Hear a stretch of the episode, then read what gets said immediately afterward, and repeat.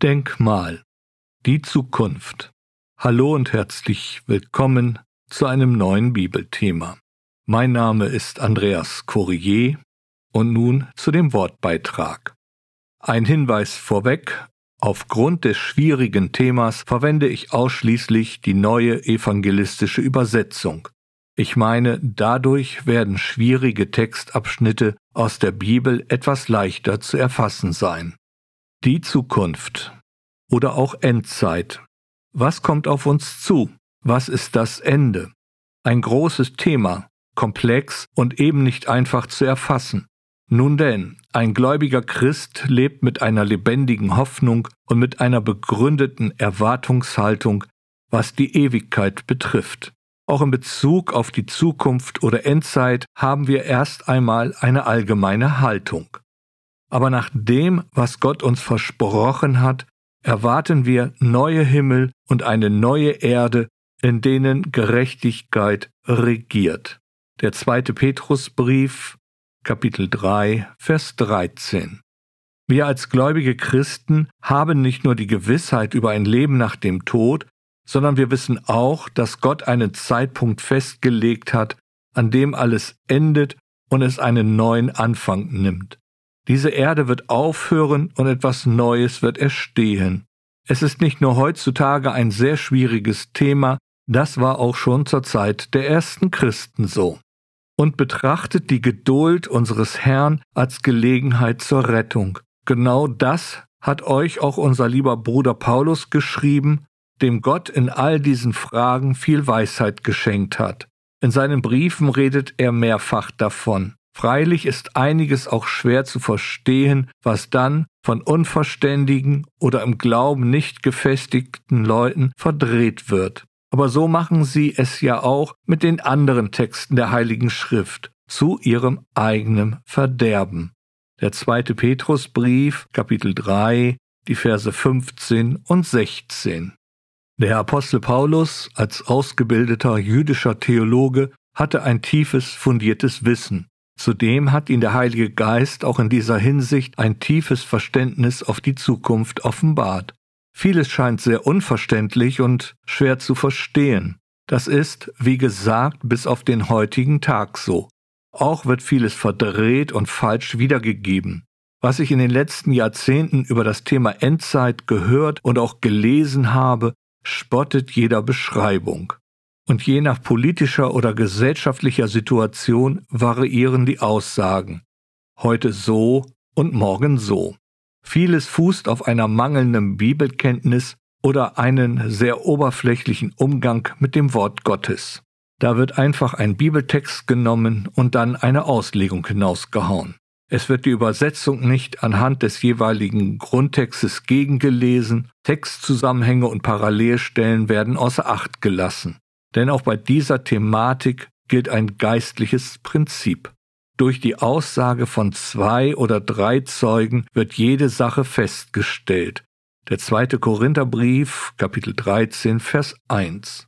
Dieses geistliche Prinzip stammt aus der Tora, dem fünften Buch Mose, Kapitel 19, Vers 15. Auch der Herr Jesus hat dieses Prinzip verwendet, nachzulesen im Matthäusevangelium, Kapitel 18. Vergessen wir auch nicht den Dienst des Heiligen Geistes, er will uns in alle Wahrheit führen. So sehen wir nun, dass dieses Thema über die Zukunft sehr gründlich erarbeitet werden will.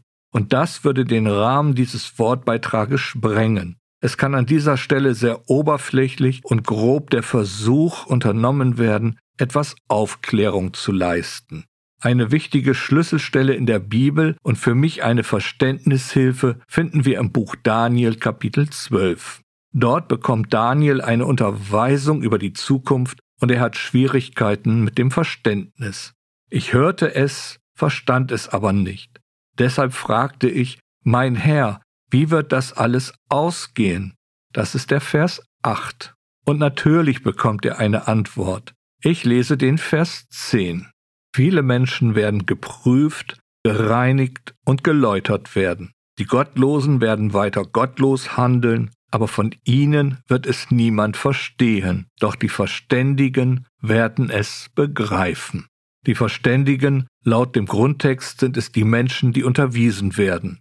Und hier ist nun das besondere Verständnis, es geschieht durch den Heiligen Geist, der zur gegebenen Zeit den Gläubigen das Verständnis schenken wird. Auch der Prophet Jeremia bekam schon von Gott den Hinweis, ganz werdet ihr erst am Ende der von Gott bestimmten Zeit verstehen. Nachzulesen im 23. Kapitel, der Vers 20. Wir sehen gerade im Alten Testament, dass Gott Aussagen über die Zukunft macht und zugleich den Hinweis gibt, mit der zunehmenden Zeit kommt auch das Verstehen. Zurück zu dem Buch Daniel. Denn der Herr Jesus gibt im Matthäusevangelium Kapitel 24 eine Bestätigung und auch eine Erklärung. Ich lese die Verse 37 bis 42. Und wenn der Menschensohn kommt, wird es so sein wie in Noahs Zeit. Damals vor der großen Flut aßen und tranken die Menschen, sie heirateten und wurden verheiratet, bis zu dem Tag, an dem Noah in die Arche ging. Sie ahnten nichts davon, bis die Flut hereinbrach und alle umbrachte. So wird es auch bei der Ankunft des Menschensohnes sein. Wenn dann zwei Männer auf dem Feld arbeiten, wird der eine angenommen und der andere zurückgelassen. Wenn zwei Frauen an derselben Handmühle mahlen, wird die eine angenommen und die andere zurückgelassen werden. Seid also wachsam, denn ihr wisst nicht, an welchem Tag euer Herr kommt. Und bis das alles eintritt, gibt der Herr Jesus auch einen wichtigen Hinweis. Und dieser bezieht sich auch auf das, was die gegenwärtige Zeit, die gegenwärtige Situation betrifft. Ich lese die Verse 6 bis 7. Erschreckt nicht, wenn ihr von Kriegen hört oder wenn Kriegsgefahr droht. Das muss so kommen. Aber es ist noch nicht das Ende. Ein Volk wird sich gegen das andere erheben und ein Staat den anderen angreifen. In vielen Teilen der Welt wird es Hungersnöte und Erdbeben geben. Wer genau liest, wird zwei wichtige Hinweise entdecken, und zwar bezogen auf das gesamte Wort Gottes, gerade im Hinblick auf die Zukunft, die Endzeit. Erstens, die Aussagen betreffen die Vergangenheit, die Gegenwart und die Zukunft. Man spricht in diesem Zusammenhang auch von versteckter oder verborgener Prophetie. Eine gute Hilfe zum Verständnis bietet das Buch der Offenbarung oder wörtlich Enthüllung. Der Schreiber dieses Buches, der Apostel Johannes, befand sich in römischer Gefangenschaft auf der Insel Patmos. Dort bekam er von Gott in Visionen gezeigt, was auf diese Welt, auf das Volk Israel und die gläubigen Christen, die Gemeinde Jesu, zukommen wird. Johannes hat diese Visionen unter Leitung des Heiligen Geistes in Form der alttestamentlichen Bildersprache verfasst. Somit war es gegeben, dass nur die Verständigen diese Berichte dann auch verstehen und deuten konnten. So waren dann die Christen in der Verfolgung unter Nero vorgewarnt. Damit zeigte sich aber auch, dass Gottes Wort immer diese drei Ebenen umfasst, die Vergangenheit, die Gegenwart und die Zukunft. Die ersten Christen hatten in dem Buch der Offenbarung zum einen den Hinweis auf den ewigen Gott, dann ihre gegenwärtige Situation und dann den Ausblick auf die Zukunft als tröstende Gewissheit, dass Gott alles in den Händen hat und es zu einem guten Abschluss kommt. Und heute können wir anhand des Buches der Offenbarung die Vergangenheit der Gemeinde Jesu verstehen. Und wir bekommen ein Verständnis für die gegenwärtige Zeit mit ihren Ereignissen. Auch wir bekommen einen Ausblick auf die Zukunft als Trost und Gewissheit, dass es Gott ist, der letztendlich alles zu einem sehr guten Abschluss bringen wird. Das große Finale wird sehr genau beschrieben. Somit folgt der zweite Hinweis, die Geschichte Gottes mit seinem Volk Israel. Das ist der Inhalt des Alten Testaments, somit verstehen wir auch, dass die biblischen Aussagen über die Zukunft ausschließlich das Volk Israel betreffen. Der allerletzte Krieg wird in Israel stattfinden, die Schlacht von Armageddon, nachzulesen im Buch der Offenbarung, Kapitel 16. Eine große Erwartungshaltung des Volkes Israel war die Verheißung des Messias, dem Retter Israels. Diese Erwartung erfüllte sich mit dem Kommen des Gottessohnes Jesus Christus.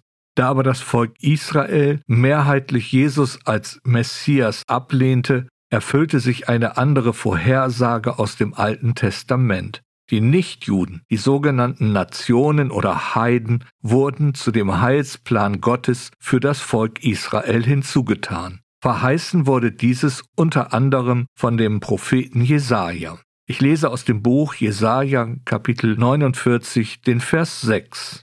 Er sagte, es ist zu wenig, dass du nur mein Diener bist, um die Stämme Jakobs aufzurichten, zurückzuführen die Verschonten Israels. Ich habe dich auch zum Licht der Nationen gemacht, dass mein Heil das Ende der Erde erreicht. Hier ist das Wirken des Messias vorhergesagt. In der Apostelgeschichte im Kapitel 13 beruft sich der Apostel Paulus auf diese Textstelle. Es entstand die Gemeinde Jesu, quasi ein Nebenstrang in der Geschichte Gottes. Ein neuer Bund für Israel wurde durch den Tod und die Auferstehung Jesu für Israel geschaffen. Wir als Kinder Gottes dürfen nun diesem Bund dienen. Der alte Bund des Buchstabens hat seine Gültigkeit verloren. Der neue Bund ist der des Heiligen Geistes. Er hat uns befähigt, Diener des neuen Bundes zu sein, des Bundes, der nicht vom Buchstaben, sondern vom Geist gekennzeichnet ist. Der zweite Korintherbrief, Kapitel 3, Vers 6. Und so haben wir zwei Stränge. Israel wartet noch auf den Messias, zudem bleiben ja Gottes Zusagen bezüglich seinem Volk Israel bestehen und warten auf ihre Erfüllung.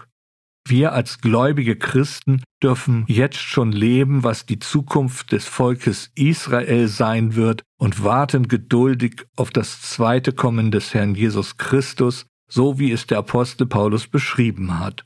Ich komme gleich darauf zurück. Das ist jetzt mal kurz zusammengefasst, was das Wort Gottes lehrt. Wie gesagt, es ist ein wenig komplizierter, ich kann nur oberflächlich die wichtigsten Punkte anreißen. Es ist auch nicht unbedingt nötig, jetzt alle Zusammenhänge in der Bibel verstehen zu wollen.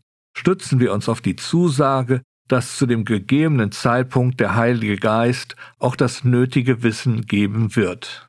Auch die ersten gläubigen Christen hatten ihre Fragen und Zweifel. Der Apostel Paulus hat diesbezüglich eine Antwort gegeben, um die Glaubensgeschwister zu trösten. Wir finden seine Antwort zum Beispiel im ersten Korintherbrief Kapitel 15 und in dem ersten Brief an die Thessalonicher Kapitel 4 und 5. Nachdem der Apostel Paulus die Gemeinde tröstlich unterwiesen hat, was die verstorbenen Glaubensgeschwister betrifft, zeigt er zugleich auf, was das Kennzeichen des beginnenden Endes sein wird. Es ist die Entrückung der gläubigen Christen, ein großes Zeichen für das beginnende Ende. Ich lese aus dem ersten Brief an die Thessalonicher, aus dem Kapitel 4, die Verse 16 bis 18. Denn der Herr selbst wird vom Himmel herabkommen, ein Kommando wird gerufen, und die Stimme eines Engelfürsten und der Schall der Posaune Gottes werden zu hören sein. Dann werden zuerst die Menschen auferstehen, die im Glauben an Christus gestorben sind. Danach werden wir, die noch am Leben sind, mit ihnen zusammen in den Wolken fortgerissen werden zur Begegnung mit dem Herrn in der Luft. Und dann werden wir für immer bei ihm sein. Damit sollt ihr euch gegenseitig trösten. Zudem nimmt Paulus alle Spekulationen zu einem Zeitpunkt den Wind aus den Segeln. Dazu aus dem ersten Thessalonicher Brief Kapitel 5 die Verse 1 und 2. Was aber die Frage nach Zeit und Stunde betrifft, brauche ich euch nichts zu schreiben, liebe Geschwister. Ihr wisst ja genau, dass der Tag des Herrn so unerwartet kommen wird wie ein Dieb in der Nacht. An dieser Stelle bestätigt Paulus die Aussage Jesu aus dem 24. Kapitel des Matthäusevangeliums. So bleibt letzten Endes uns nur der Zuspruch des Paulus aus dem ersten Thessalonicher Brief, Kapitel 5, die Verse 10 bis 11. Er ist ja für uns gestorben, damit wir für immer mit ihm leben, ganz gleich, ob wir noch am Leben sind, wenn er kommt oder nicht. Macht also einander Mut und baut euch gegenseitig auf, wie ihr es ja auch schon jetzt tut. Ich denke, hier haben wir nun eine gute Hilfe über alle Fragen, die die Zukunft betreffen. Ob wir leben oder sterben, wir gehören dem Herrn Jesus Christus. Und aus den Schilderungen des Apostel Paulus oder den Berichten aus dem Buch der Offenbarung wissen wir letztendlich, dass Gott uns, unser Leben und Sterben und sogar den Ablauf der Geschichte fest in seinen Händen hält. Zudem werden wir, wenn es an der Zeit ist, auch das nötige Wissen bekommen. Das ist der Trost, mit dem wir uns als Kinder Gottes Mut und Zuversicht zusprechen dürfen. Leben wir so, dass wir jederzeit bereit sind, wenn der Herr Jesus uns zusammenruft. Helfen wir auch unseren Glaubensgeschwistern, dass wir zusammen das Ziel erreichen. Vermiesen wir uns nicht die Glaubensfreude mit irgendwelchen sinnlosen Grübeleien über die Zukunft. Lasst uns stattdessen lieber ein Apfelbäumchen pflanzen. Leben wir die lebendige Glaubensgewissheit, die wir in dem Herrn Jesus Christus haben. Amen.